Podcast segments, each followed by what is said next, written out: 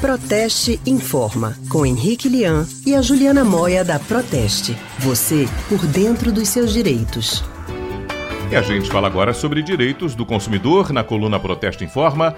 Hoje em dia é comum tanto homens quanto mulheres investirem um bom tempo em serviços oferecidos pelos salões de beleza. No entanto, muitas pessoas não sabem os direitos que têm em relação a esses tipos de serviços. Por isso que a gente vai conversar agora com a especialista em relações institucionais da Proteste, Juliana Moia. Juliana, boa tarde para você. Boa tarde, boa tarde a todos os ouvintes. Juliana, como é que a nossa legislação nos protege quando a gente fala de prestação de serviços? Então, Anne, a lei mais completa que nós temos a respeito do direito de consumidor é o nosso código, né, o Código de Defesa do Consumidor.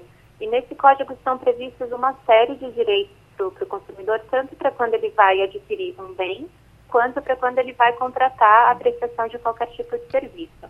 Então, nesse exemplo que você mencionou dos salões de beleza, o nosso Código de Defesa do Consumidor atribui ao consumidor aqueles direitos básicos da relação de consumo, né? Direito a ter informação sobre o serviço, ter segurança, ser protegido contra a publicidade enganosa e uma série de outros direitos.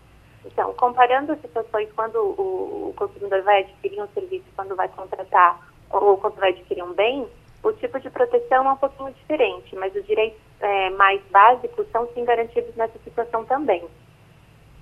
Nos salões de beleza é muito comum o cliente ter dúvidas sobre os valores dos serviços, uma vez que é, às vezes uma venda agregada, casada, uma série de pequenas somas ao preço original. Por exemplo, o corte custa 70, a escova 30, o lavado 10, o shampoo especial mais tanto, por aí vai. Como o consumidor pode se precaver desse tipo de situação na hora de acertar o serviço e pagar a conta? Então, isso é bem comum mesmo, ainda mais porque nos salões de beleza a relação entre consumidor e o profissional é bem informal, né? Mas, de qualquer forma, o consumidor sempre tem direito de ser informado sobre todos os valores né, do, do procedimento pelo qual ele vai passar, e essa informação tem que ser dada antes, para o consumidor decidir se ele concorda ou não. Então, tem aquelas situações em que o consumidor presume o que vai ser feito, né? Por exemplo, se ele entra num salão para lavar o cabelo, já é óbvio, ele presume que está incluído pelo menos o shampoo e também um condicionador, mesmo que seja de uma linha mais básica.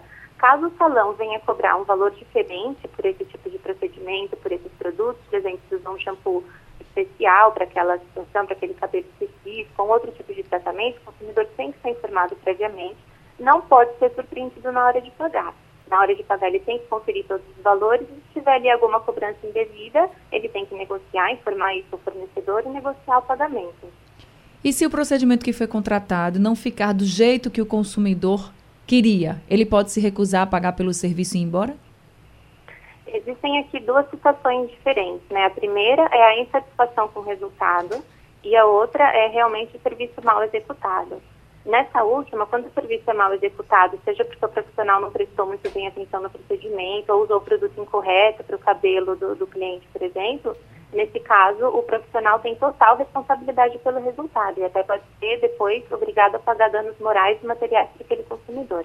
Mas já na outra situação, se o consumidor ficou insatisfeito, ou seja, o profissional seguiu direitinho todo o procedimento, usou um produto correto, fez tudo certinho, mas o cliente no final não gostou do resultado, Nesse caso, o consumidor não pode se, recusar a pagar, por exemplo, ou depois tentar obter algum tipo de indenização. Ele tem sim tentar entrar numa negociação, na maior parte das vezes o salão vai tentar é, fazer com que o consumidor saia satisfeito, né? vai refazer o procedimento ou dar alguma outra alternativa para esse consumidor. E se o consumidor aí se sentir lesado, não chegou a nenhum acordo, o que ele deve fazer? Nesse caso, sim, se ele notou que o procedimento foi feito de forma incorreta, ou que o profissional não era tecnicamente capacitado para fazer o procedimento que foi contratado, esse consumidor deve fazer uma reclamação a um órgão de defesa do consumidor, de preferência o PROCON da sua cidade ou do seu estado.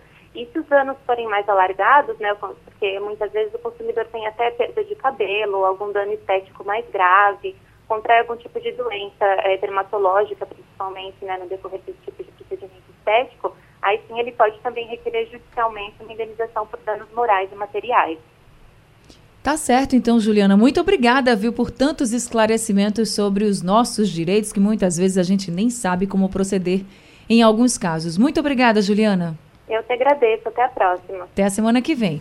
A gente acabou de conversar com a especialista em relações institucionais da Proteste, Juliana Moia.